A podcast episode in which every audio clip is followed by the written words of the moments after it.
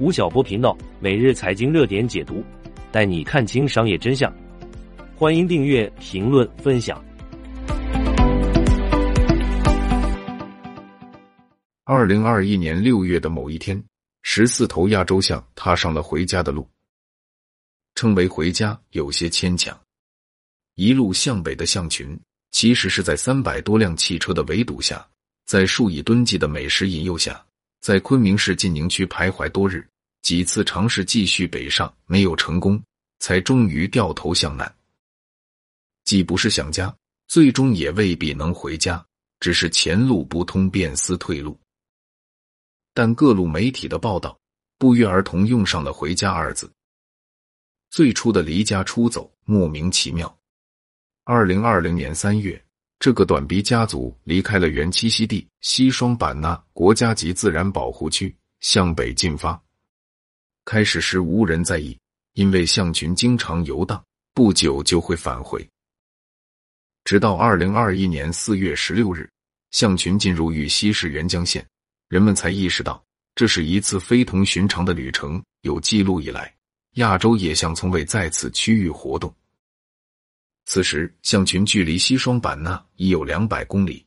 此后，他们还将迂回行进超过一千三百公里，持续刷新人们对于这种陆地最大生物的认知。没人能说清楚他们为什么向北迁徙。有学者说是为了觅食。有学者说是地磁暴激活了大象的迁徙本能，还有学者说是纯粹的迷路，但一切更像是卡夫卡在一座启程中写到的：“你这是要去哪儿，先生？”我不知道，只要离开这里，离开这里就是我的目的地。随着越走越远，大象们也成了网红，无数网友每天追踪他们的行程。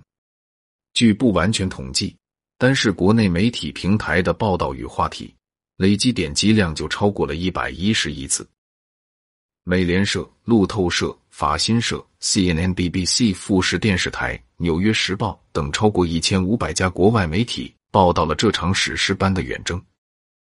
在南华早报发布的一段观看量四百一十万次的视频下方，有一条高赞留言。很高兴当局没有打扰他们的行程，而是尽任何可能的方式帮助他们、保护他们。中国干得漂亮，致敬。是的，尽任何可能的方式。在二零二一年八月八日，象群跨过沅江继续南返，回归适宜栖息地后，云南省召开了一场新闻发布会，其中说道。全省共出动警力和工作人员二点五万多人次，无人机九百七十三架次，布控应急车辆一点五万多台次，疏散转移群众十五万多人次，投放象石近一百八十吨。生动讲述了云南生态保护故事，真实、立体、全面展示了中国生物多样性保护举措和成效，塑造了中国良好的国家形象。二零二一年七月二十日十七时许，近千人乘坐郑州地铁五号线零四五零二次列车回家。此前三天，河南多地出现了极端暴雨天气。七月十九日晚，郑州市气象局发布暴雨红色预警信号。七月二十日六时零二分、九时零八分、十一时五十分。郑州市气象局局长李科兴相继签发了三份气象灾害预警信号、暴雨红色预警信号，每一份都写着：预计未来三小时内，郑州市区及所辖六县市降水量将达一百毫米以上，请注意防范。停止集会、停课、停业，除特殊行业外。当天，郑州市六条地铁线路照常运营。市民照常上班上学，很多人不知道降水量一百毫米意味着什么。直到下午四点，雨越下越大，人们才动了提前回家的念头。十六时到十七时，郑州国家基本气象站录得时雨量两百零一点九毫米，打破中国大陆两千四百十八个国家级气象站的时雨量记录，接近郑州常年总雨量的三分之一。德国之声引述德国西根大学洪涝专家的评价，一直开着水龙头都无法造成这么大的降雨量。世界上没有任何一个城市的排水系统能应对这样的情况。根据后来郑州地铁的通报，十八时许，积水冲垮出入场线挡水墙，进入正线区间，造成郑州地铁五号线一列车在沙口路站到海滩寺站区间内破停，五百余名乘客被困，实际是九百六十七名。事故最终造成十四人死亡。七月二十五日晚，一位男子出现在郑州地铁五号线沙口站前，穿着蓝色雨衣，戴着墨镜和口罩，身旁的单车上竖着一块纸板。妞妞，爸爸还想接你回家。成都商报、红星新闻通过多方联系证实，雨衣爸爸是十四名遇难者之一张某月的父亲。二零二二年一月。国务院审议通过河南郑州七二零特大暴雨灾害调查报告，启动问责。其中写道：郑州市因灾死亡失踪三百八十人，其中在不同阶段瞒报一百三十九人，郑州市本级瞒报七十五人，县级瞒报四十九人，乡镇街道瞒报十五人。一是未按规定统计上报，二是刻意阻碍上报因灾死亡失踪人员信息。三是对已经掌握的信息隐瞒不报。二零一零年八月二日，富士康郑州工厂开工投产，很多河南籍员工得以回到家门口上班。当年六月三十日，富士康刚刚和郑州市政府草签协议，从纸面协议到工厂落地，只用了一个月零三天。最初的郑州工厂只有五百四十四名员工。绝大部分是从深圳调来的河南籍员工，本地招募随即开始。内部预计在河南招工的规模是十二万人。后来在巅峰时期，富士康郑州工厂的三个厂区共有三十万员工，此时此刻也有二十余万。二零一九年，这家企业红富锦精密电子郑州有限公司出口额达到三百一十六点四亿美元。位列全国第一，接近第二名的两倍。此后，中国对外经济贸易统计学会不再发布中国对外贸易五百强企业排名。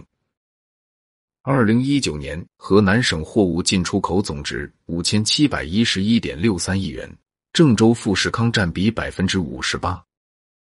知名苹果分析师天风国际证券郭明奇表示，郑州是苹果的 iPhone 生产重地。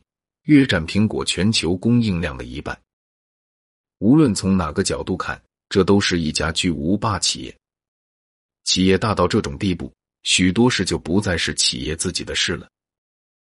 建厂之初，河南省人社厅就组织举办了多场富士康普工专场招聘会。二零一二年，富士康新闻发言人刘坤曾向环球企业家介绍。郑州富士康跟深圳最大的不同就是将宿舍等独立了出来，归政府负责。富士康自身不在一条龙包揽，市政府专门招商建设了多个蓝领公寓和住宅小区，供给富士康员工。富士康布局郑州，除了对于劳动力、土地成本和优惠政策的考量，当时还有一项更直接也更急迫的原因：二零一零年上半年。深圳富士康发生了十余起员工跳楼事件，引发诸如“血汗工厂”之类的广泛批评。在二零一零年八月的媒体见面会上，时任富士康副总裁程天宗说：“富士康的西进和扩展工程是为了员工可以在自己的家乡工作，和自己的亲友生活在一起。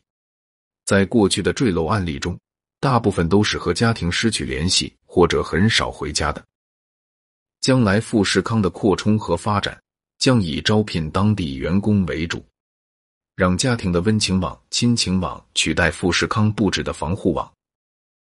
据《新京报》报道，昔日富士康深圳工厂和南极员工的一大苦恼就是春运订票难，搬迁后再无此类顾虑。一位商丘籍员工说：“我昨天就回家了一趟，今天早上赶回来，晚上夜班。”过去几天，社交媒体出现许多富士康员工徒步返乡的照片、视频。雨越下越大，人们才动了提前回家的念头。既不是想家，最终也未必能回家，只是前路不通，便思退路。今年十月初，郑州富士康疫情露头。十月十八日，园区管控措施升级。十月二十六日，富士康科技集团发布声明。网络流传的郑州园区约两万人确诊为严重不实信息，但园区里究竟是什么情况，还是没说明白。郑州每天只有零星的新增确诊。十月三十日，据第一财经报道，当地政府已向富士康派驻工作组。企业大到这种地步，许多事就不再是企业自己的事了。同日，郑州发布发文。截至目前，富士康厂区未发生重症感染现象，疫情总体可控。对于近期一些有返乡意愿的员工，本着充分尊重员工意愿的原则，启动员工点对点返乡工作。我们还在等待着故事的后半段。